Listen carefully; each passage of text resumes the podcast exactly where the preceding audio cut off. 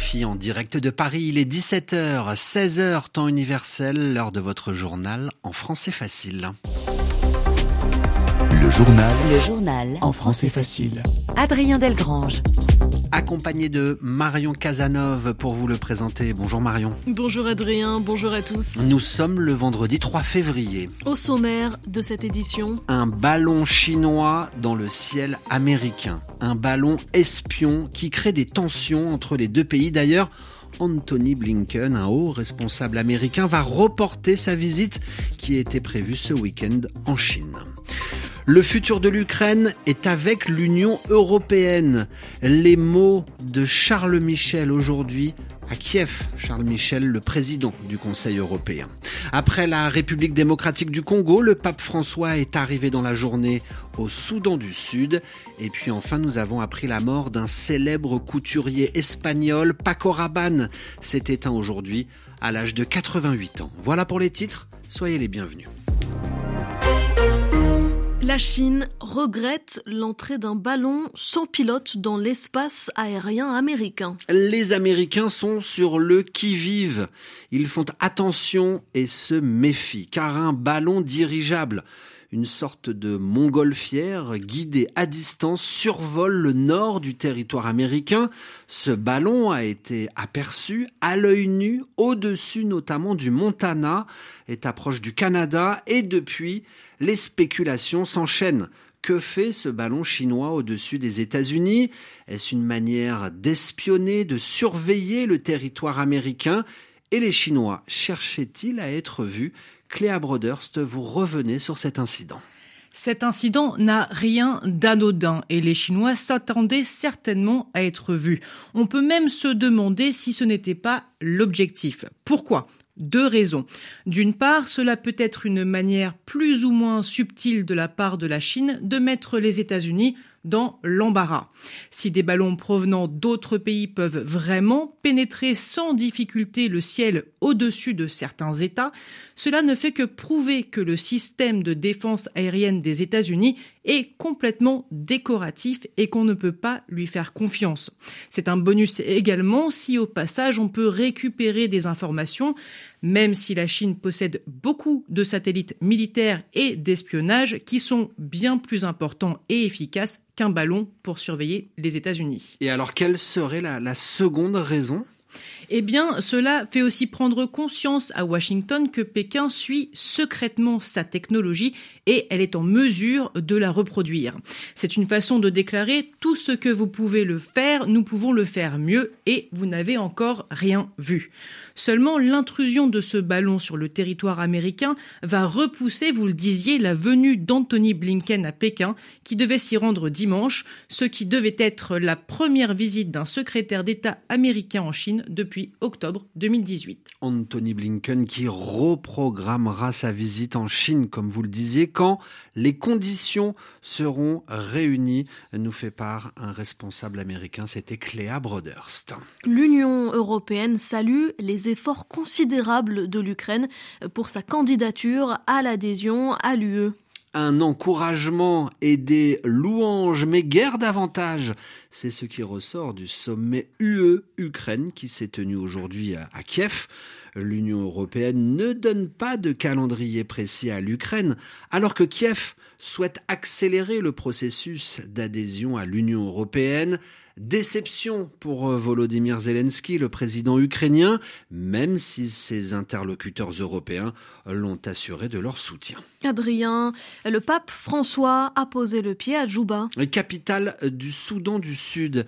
Et c'est la première fois que le pape se rend dans ce pays. Une visite euh, placée sous le signe euh, d'un pèlerinage de paix. Le Soudan du Sud est déchiré euh, par une guerre civile et est également confronté à l'extrême pauvreté. Place à présent au petit journal de l'environnement.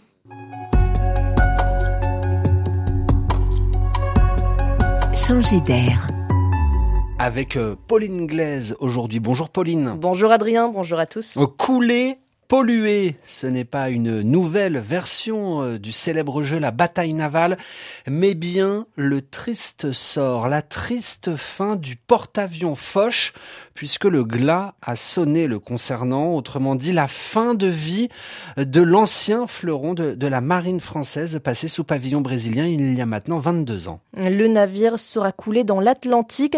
Des ONG qualifient l'opération de crime environnemental car la vieille coque est remplie selon eux d'amiante, un isolant, de peinture et d'autres déchets toxiques.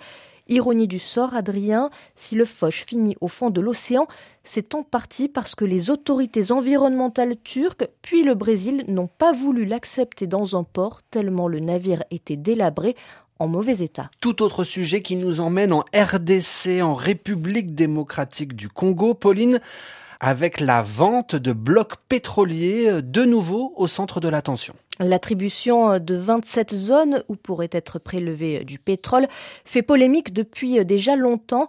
Certains se trouvent dans des zones naturelles sensibles. Et voilà que les autorités ont récemment repoussé la date limite de l'appel d'offres de plusieurs mois. Alors coup dur pour le projet, pas forcément. L'objectif, selon des médias locaux, serait de maximiser le nombre de candidats. Qu'est-ce qui pourrait représenter un frein pour les majors pétrolières, les grandes entreprises du secteur? Thierry Vircoulon, chercheur à l'IFRI, avance quelques explications. Le problème fondamental, c'est qu'ils sont euh, situés dans des zones difficiles, c'est-à-dire coûteuses d'exploitation, parce qu'il y a peu de voies de communication. Euh. Deuxièmement, il y a euh, un risque politico-écologique très élevé, parce que certains de ces blocs sont situés dans des zones protégées, d'autres sont carrément dans la forêt tropicale, dans ce qu'on appelle la cuvette centrale Et donc, il est sûr qu'il y aura une opposition des milieux euh, environnementalistes euh, à de tels développements. Et troisième cause, évidemment, c'est que euh, il y a un certain nombre de ces blocs aussi qui sont situés dans des zones à haut risque. C'était Thierry Vircoulon qui répondait à Charlotte Cosset dans le petit journal de l'environnement sur RFI. La suite euh, du journal en français facile nous emmène au Japon, où c'est une euh, fierté nationale. Je parle bien sûr des sushis, Adrien. Spécialité japonaise à base de riz et accompagnée de morceaux de poisson cru. Les sushis sont au cœur euh, d'une vidéo, Marion, vidéo diffusée sur les réseaux sociaux, vue plusieurs millions de fois, des images peu ragoûtantes qui ne sont pas appétissantes. La suite, c'est Frédéric Charles à Tokyo qui nous la raconte.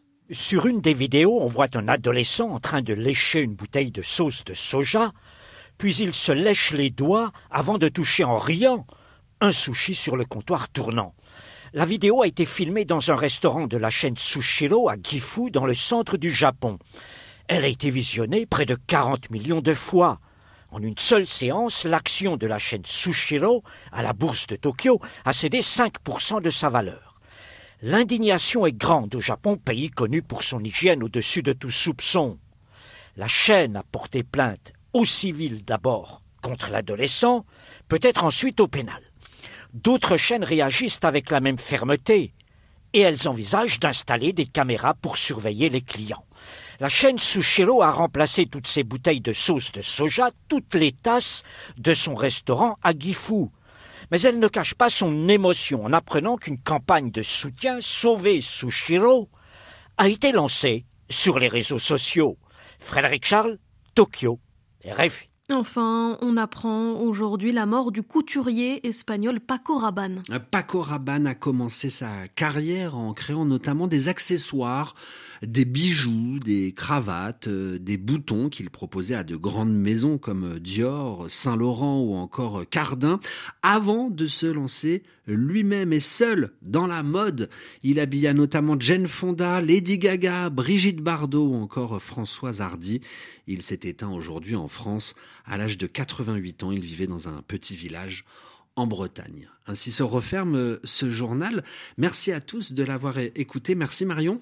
Merci Adrien. Rendez-vous euh, dès lundi pour un nouveau journal. Rendez-vous du lundi au vendredi précisément à 16h temps universel pour le journal en français facile. Un journal que vous pouvez écouter et lire quand vous voulez sur notre site internet françaisfacile.rfi.fr.